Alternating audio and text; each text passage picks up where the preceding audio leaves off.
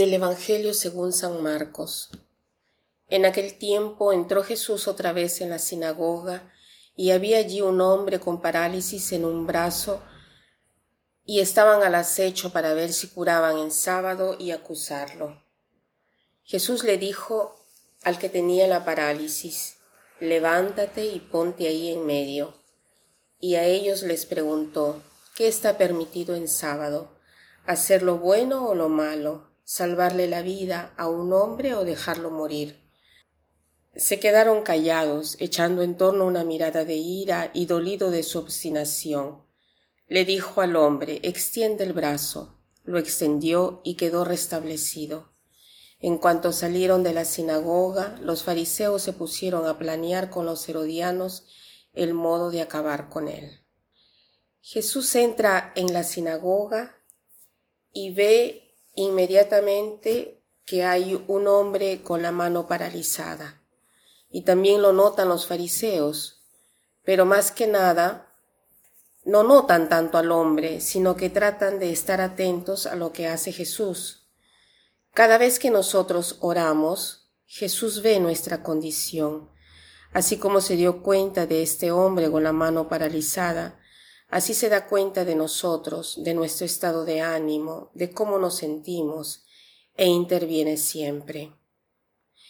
En efecto, si nosotros vamos a orar a cualquier hora, en cualquier lugar, Jesús interviene, ve nuestro estado de ánimo y seguramente después que hemos orado nos sentimos mejor.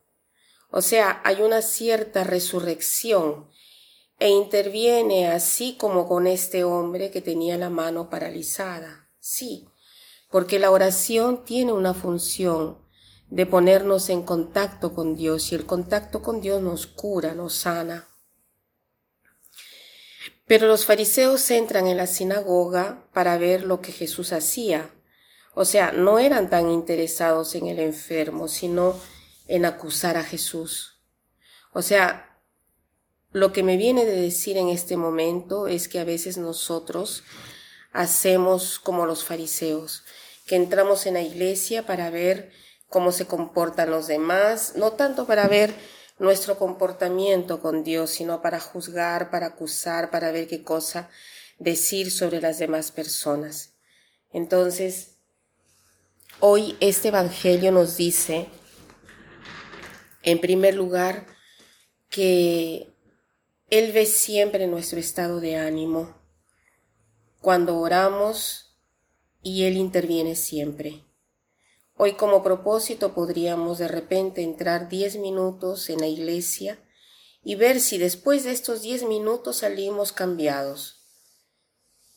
Si les preocupa algo, si están nerviosos, si no saben cómo hacer o deben hablar con una persona y no saben qué palabras utilizar, o si tienen que tomar una decisión y se sienten confundidos, dediquen diez minutos a la oración y verán cómo todo cambiará. Verán cómo Jesús obrará una curación. El otro propósito que podríamos hacer cuando vamos a la iglesia es de no juzgar a las personas, de no estar mirando alrededor cómo son, qué cosas hacen, cómo están vestidos, sino de interesarnos más en nuestra relación con Dios. Y para terminar, quiero citar esta frase que dice así. El más grande hombre de la historia, Jesucristo, no tenía un servidor, pero lo llamaban maestro. No tenía medicina, pero sanaba a todos. No tenía ejército, pero lo temían. No ha vencido ninguna grande batalla, pero conquistó el mundo. No cometió ningún crimen, pero lo crucificaron. Lo sepultaron, pero hoy vive. Que pasen un buen día.